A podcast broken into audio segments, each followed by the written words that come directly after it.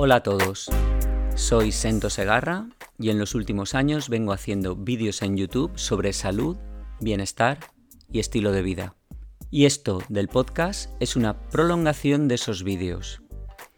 Es el espacio que me doy para poder conversar con vosotros un poquito más sobre cosas que estoy seguro que os interesan, como dietas, suplementos, fitness y también, ¿por qué no?, mis vivencias semanales eso sí, siempre con un buen café de por medio. Este es ya mi sexto episodio de este podcast, Café Consento. Y disfruto tanto haciéndolo que aunque no tenga mucha audiencia, busco siempre el momento para grabar. Pues preparo cada episodio con muchísima ilusión y siempre con la esperanza de que el tema que voy a tratar, en el caso de hoy la respiración en el yoga, sea de tu interés y que te quedes hasta el final, donde como viene siendo tradicional haré el repaso de comentarios. Continúo con mi intención de publicar un nuevo podcast cada domingo. Hoy vamos a descubrir juntos por qué el yoga presta tanta atención a la respiración, desgranando cuál es el vínculo entre el yoga y la respiración y por qué es tan importante, aparte del hecho de mantenernos vivos. Si habéis estado en alguna ocasión en una clase de yoga, recordaréis que siempre se os indica que respiréis conscientemente, que os conectéis con vuestra respiración, que respiréis profundamente, que retengáis la respiración. Hoy averiguaremos de la mano de Van Lisebeth el impacto que tiene la respiración en nuestro cuerpo y en nuestra práctica del yoga. Respirar es vivir. Las personas que tienen una caja torácica bien desarrollada viven sin problemas. Es decir, logran resolver estos problemas a medida que se les presentan los que respiran mal, se debaten entre innumerables dificultades. En todos los dominios, salud, profesión, afectividad, son por desgracia la mayoría, porque de hecho todos respiramos más o menos mal. Es habitual que los pulmones del hombre actual no se ventilen nunca a fondo. La respiración es el gran volante vital.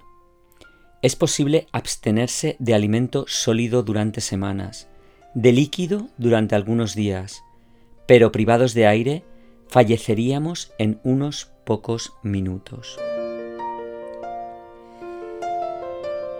Todos los fenómenos vitales están ligados a procesos de oxidación y reducción. Sin oxígeno no hay vida. Nuestras células dependen de la sangre para su aprovisionamiento de oxígeno. Date cuenta de que millones de células dispuestas a servirte fielmente hasta el límite de sus fuerzas son tributarias del aporte de oxígeno que les llega por medio de ese líquido mágico, la sangre. Tu deber, en sentido estricto, es el de asegurarles este aprovisionamiento de oxígeno al que tienen derecho.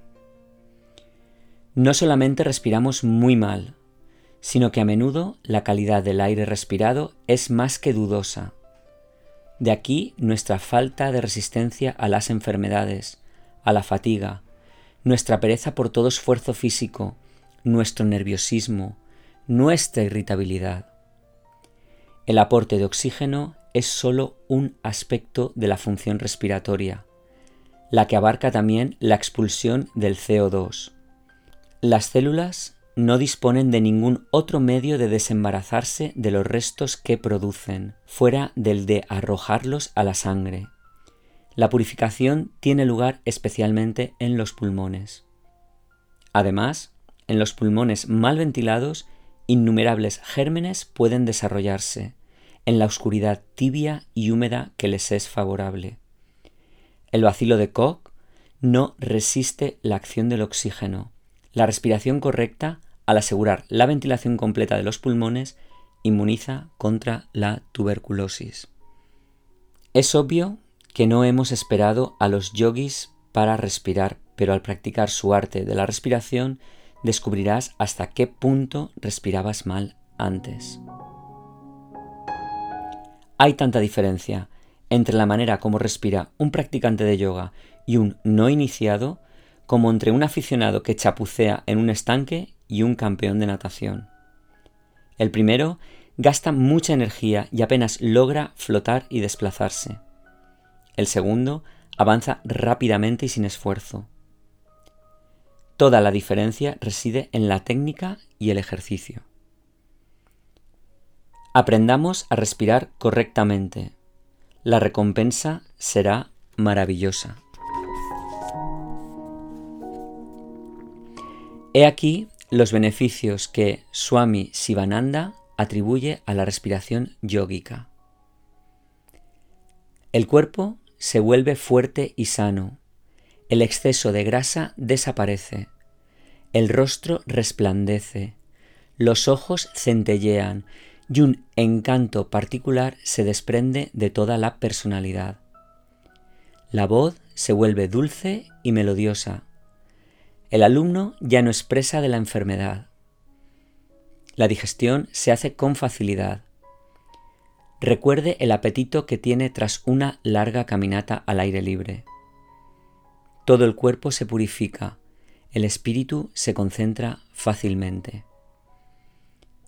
La práctica constante despierta las fuerzas espirituales latentes, trae la dicha y la paz. Antes de nacer tu madre respiraba por ti. Pero desde tu llegada al mundo, cuando el contenido de CO2 de tu sangre aumenta, el centro respiratorio pone en marcha su primera y profunda inspiración. Los pulmones se desplegaron en la caja torácica. Acababas de realizar tu primer acto autónomo. Desde entonces, el flujo y el reflujo de la respiración ritman tu vida hasta el último suspiro para usar la expresión de C.L. Schlecht, desde el momento en que la comadrona corta el cordón umbilical, los pulmones se convierten en la placenta que une al hombre con la madre cósmica. Vivir es respirar. Respirar es vivir. Los yogis miden la duración de la vida humana por el número de respiraciones. Antes de emprender ejercicios respiratorios complicados, aprendamos primero a respirar bien. O mejor dicho, volvamos a aprender. Todos hemos sabido respirar bien, pero cuando éramos muy pequeños. Después, muchas cosas han cambiado, a menudo sin mejorar, sobre todo en materia de respiración, que se ha convertido en incompleta, superficial, entrecortada, apresurada porque estamos perpetuamente crispados y en tensión bajo el imperio de las emociones negativas, ansiedad y cólera, entre otras. Antes de cualquier reforma respiratoria, hay que recordar que el hábito es anterior a nosotros y que no podemos enseñarle nada. Debemos abrirnos a sus poderes vivificantes, apartando todos los obstáculos que se opongan a su acción.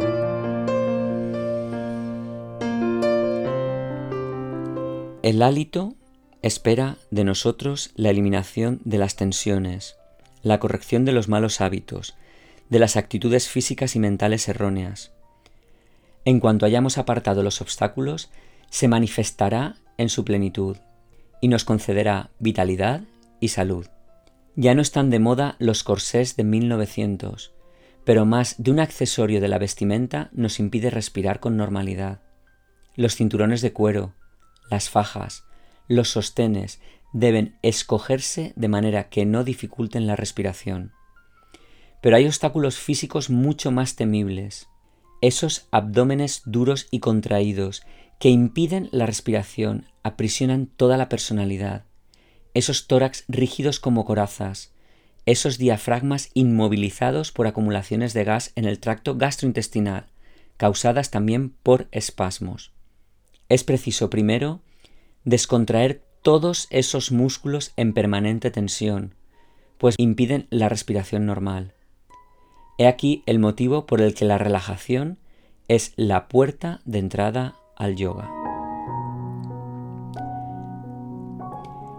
En el acto respiratorio, el occidental atribuye la primacía a la inspiración.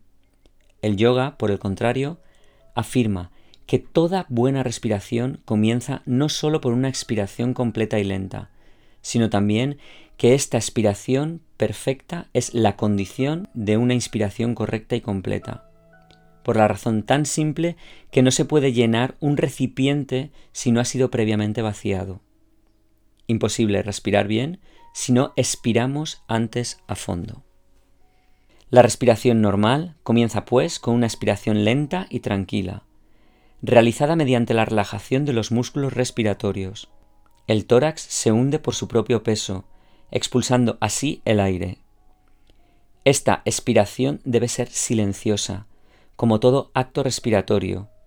No debe escucharse la respiración, y por ese motivo será lenta. Al final de la expiración, los músculos abdominales pueden ayudar a vaciar los pulmones lo más completamente posible. La constitución esponjosa de los pulmones no permite vaciarlos en un 100%. Siempre quedará aire impuro en ellos, el aire residual, que hay que esforzarse por reducir al mínimo, porque el aire nuevo, traído por la inspiración, se mezcla con este aire residual para formar el verdadero aire respiratorio de cada uno. Mientras más a fondo expire, mayor será la cantidad de aire nuevo que podrá entrar y más puro será el aire en contacto con la superficie alveolar. El volumen de aire que los pulmones pueden contener se denomina capacidad vital. Raras veces una designación ha sido más pertinente, y la meta de numerosas técnicas respiratorias es la de aumentar esta capacidad. Sin embargo, antes de preocuparse por aumentarla, utilicemos al máximo aquella de que disponemos, mediante una cuidada expiración.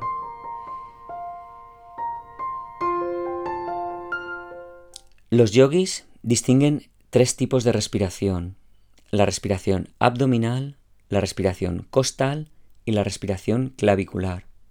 La respiración yógica completa combina las tres y constituye la respiración ideal. La respiración abdominal.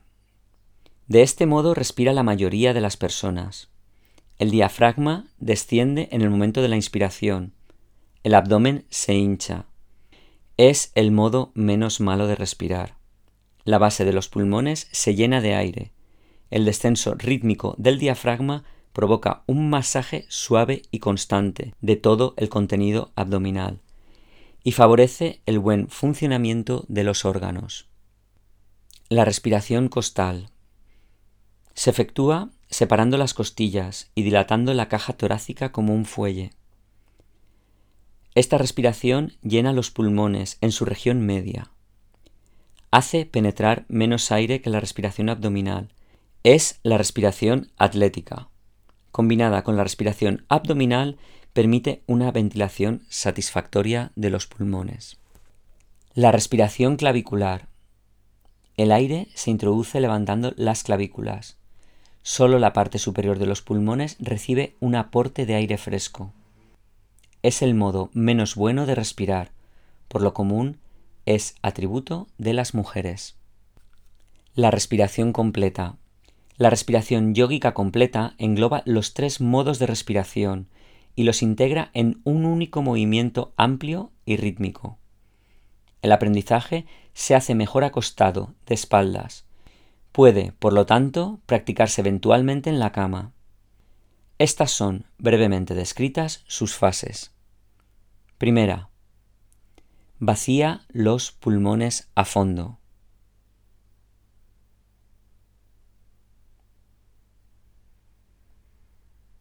Haz descender lentamente el diafragma y deja entrar el aire en los pulmones. Cuando el abdomen esté hinchado y la parte baja de los pulmones estén llenos de aire, separa las costillas pero sin forzarlas. Después, termina de llenar los pulmones levantando las clavículas. Durante toda la inspiración, el aire debe entrar progresivamente, sin sacudidas, en flujo continuo. No debe hacerse ningún ruido al respirar. Es esencial respirar silenciosamente.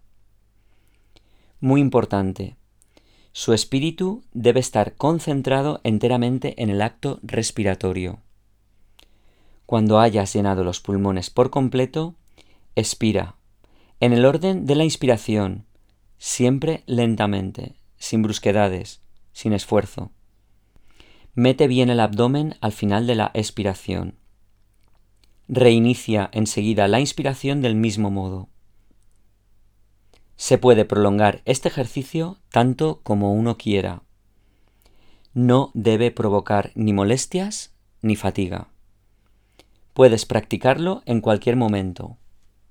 Cada vez que pienses en ello, en el trabajo, caminando, en cualquier ocasión, respira consciente y lo más completamente que puedas.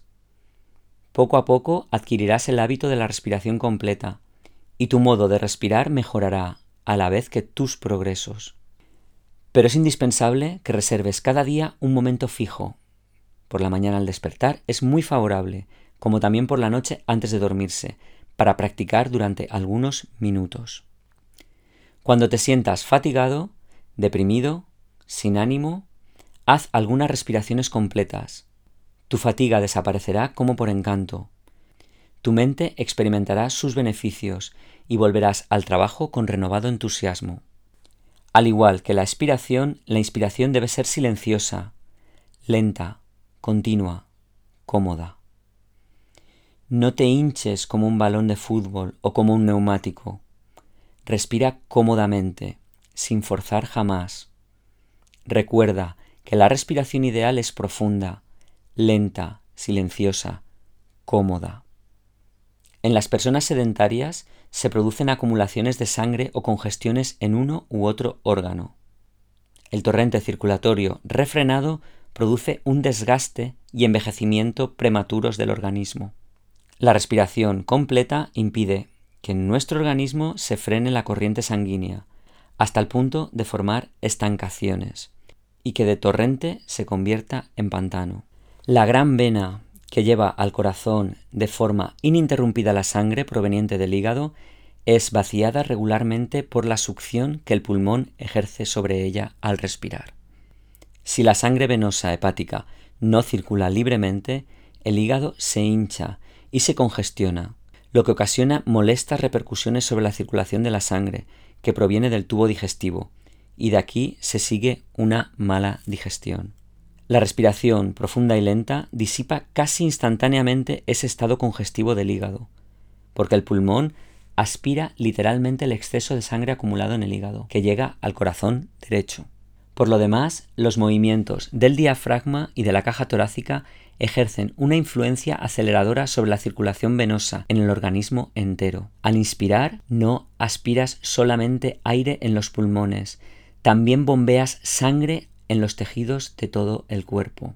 Cuando el pulmón contiene más aire, es cuando contiene también más sangre. Cuando en la primera fase de la respiración el diafragma desciende y se alisa, la vena cava inferior impulsa su sangre hacia el corazón, porque sus paredes están tensas. El bazo también obtiene benéficos efectos de la respiración profunda. De este modo, la respiración profunda y lenta es un poderoso motor circulatorio. El corazón es la bomba que impele la sangre en la red arterial, en tanto que los pulmones hacen el oficio de bomba aspirante sobre la circulación venosa.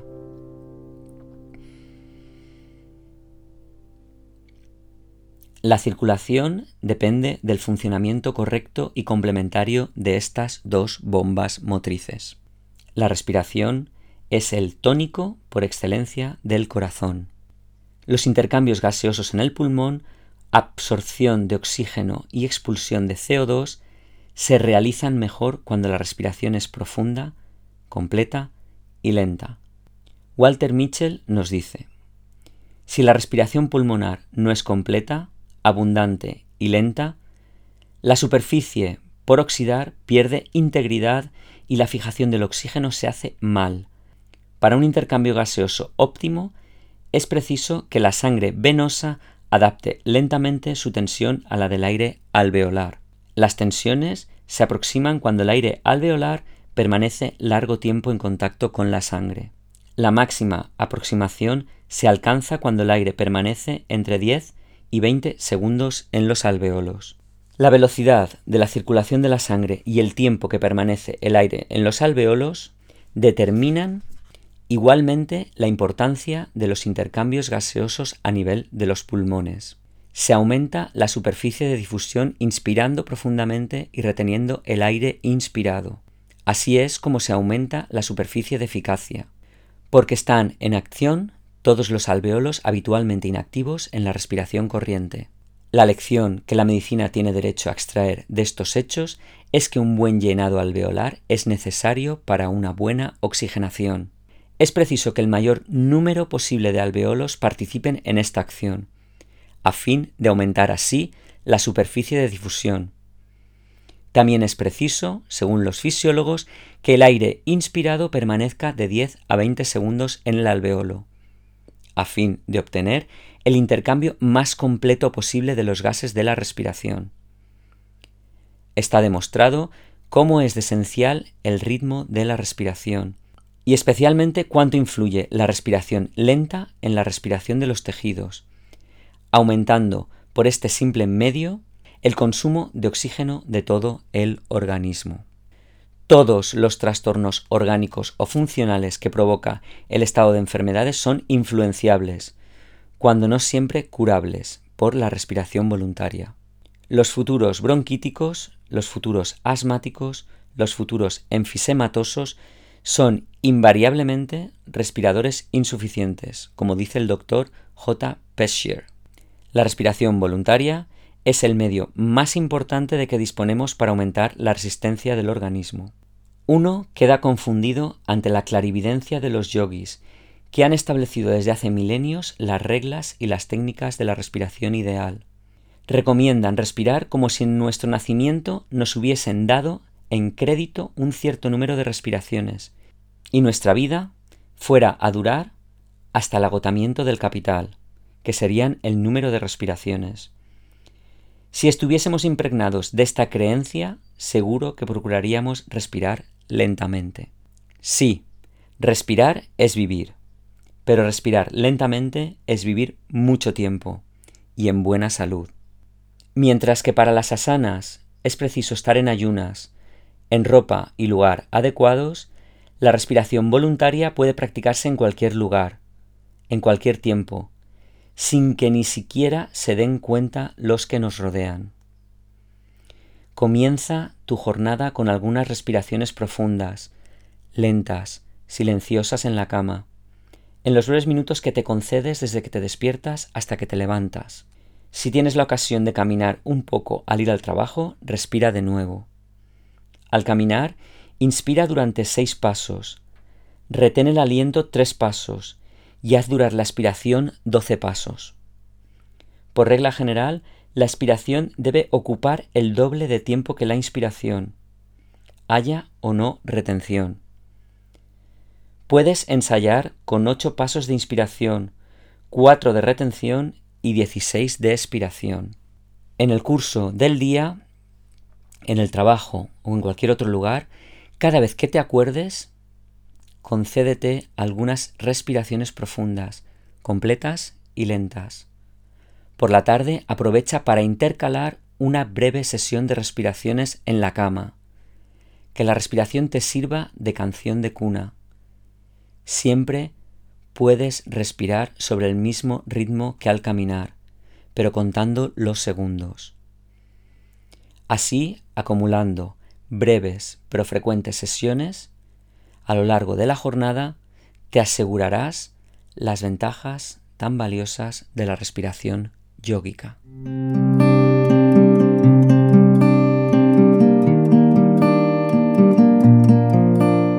Bueno, Ahora llega el momento de repasar algunos de los comentarios que me dejasteis en el vídeo del sábado pasado, en el que os contaba cómo mejorar la memoria de forma fácil.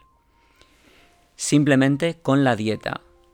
Siempre avalado cada uno de los alimentos recomendados con estudios científicos.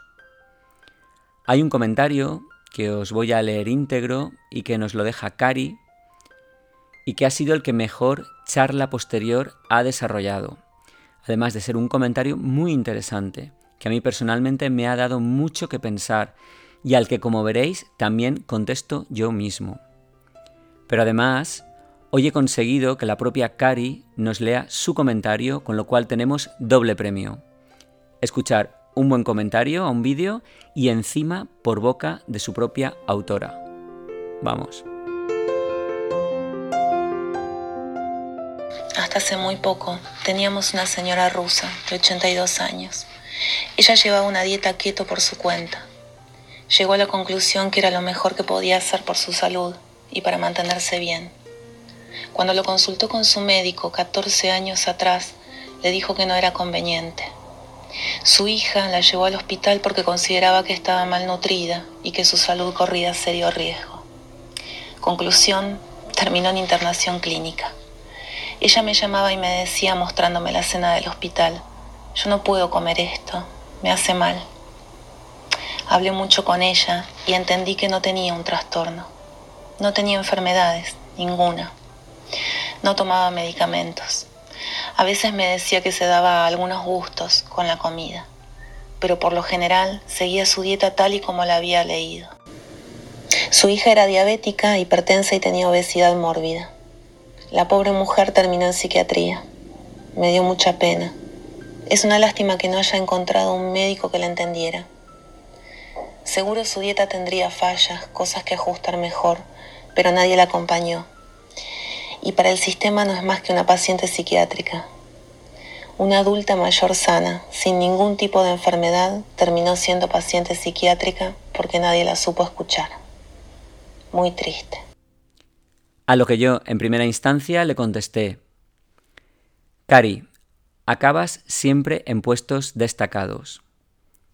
Pobre mujer, si me pillan a mí esos psiquiatras, me encierran fijo, pues yo como entre keto y paleo, con lo que no sería muy bien aceptado con esos anticuados criterios. A lo que Teresa Teixido Montoliu añade, Sento, yo no se lo cuento a mi doctora porque un día se lo insinué y montó un pollo. Por tanto... Y ahí acaba el comentario de Teresa Teixido. Pues Teresa, haces bien. Yo tampoco se lo contaría a mi médico. De hecho, no se lo pienso contar. Yo siempre que tengo que hablar de cosas de nutrición, hablo con Marina, que es mi nutricionista favorita y a la que espero tener pronto en este podcast y que sabe un montón. Ya veréis cuando, cuando hable con ella y lo suba y hagamos un episodio con ella de invitada, veréis cómo sabe un montón y sabe orientar a quienes quieren hacer este tipo de dietas disociativas o cualquier otro tipo de dieta. Porque sabe muchísimo, para eso ha estudiado nutrición y dietética. Además, Teresa Teixido Montoliu añade, y esto ha sido la parte que más me ha impactado de toda la charla, dice, Hacemos la dieta porque a mi marido le diagnosticaron Alzheimer en los inicios y después de leer Cerebro de Pan, buscamos un doctor especialista en alimentación para esta enfermedad. Pero ni el médico del centro de Alzheimer de Lleida ni la doctora de cabecera creen en ello. Por tanto, mientras toma la pastilla de donepecilo y esperamos 10 meses para la visita, trabajamos por consejo del otro doctor con esta dieta. Gracias por escuchar. Un fuerte abrazo. Teresa, no solo te escucho, sino que te apoyo. En alguna ocasión he pensado en contactar con el doctor Perlmutter, que es el autor del libro Cerebro de Pan, ese libro que mencionas, y pedirle que nos pase una lista de médicos en España que estén informados sobre este tipo de dietas. Lo mismo que hace él en Estados Unidos, pero aquí en España pues yo creo que podría ser de gran ayuda para pacientes con Alzheimer, Parkinson o migrañas. Y sería de gran ayuda por eh, tener una alternativa más y además una alternativa no invasiva y yo creo que para nada perjudicial porque pensemos que esto no es más que una dieta que muchísima gente utiliza para adelgazar, pero que siempre yo pienso que hay que hacerlo de la mano de un médico especialista que, por ejemplo, haya asistido a congresos y que esté al tanto de los últimos avances científicos en este campo, en el campo este de la nutrición o cómo puede ayudar la nutrición a enfermedades como puede ser en tu caso el Alzheimer. Me gustaría pedirte, si te viene bien, que hagas público el nombre del médico que os está llevando paralelamente para que si alguien más quiere aprovechar esta opción en Lleida, pueda hacerlo sin tener que volverse loco buscando. Bueno, y quiero reiterar desde aquí mi invitación a Cari para que cuando quiera participar en algún episodio de este podcast, con total confianza que me lo diga. Eso sí, siempre que no comprometa para nada su vida diaria. Como ya te he dicho muchas veces, Cari, mm, el podcast no es masivo y yo creo que sí que es mucho más cercano a la gente. También quiero invitar a Teresa Teixido Montoliu para que si nos quiere contar su historia más en detalle, que se ponga en contacto conmigo para poder tener una charla en este mismo espacio y dar a conocer a la gente este tipo de casos, que creo que son más comunes de lo que podemos imaginar. Bueno, y hoy voy a acabar aquí, con estas dos invitaciones que acabo de lanzar. Espero que os haya gustado este nuevo episodio y sobre todo que hayáis aprendido, aunque solo sea una cosa. Con eso ya me doy por satisfecho. Como siempre os digo, me parece increíble tener este espacio para contaros cosas. Gracias por escucharme. Como ya sabéis, sin vosotros esto no sería posible. Muchísimas gracias a todos los que me seguís y me escucháis. Hacéis posible muchas cosas que me están sucediendo últimamente y que no serían posibles sin vosotros. Nos vemos en los siguientes vídeos de la semana. Nos escuchamos en el podcast la próxima semana. Ahora es tiempo de decir Adiós.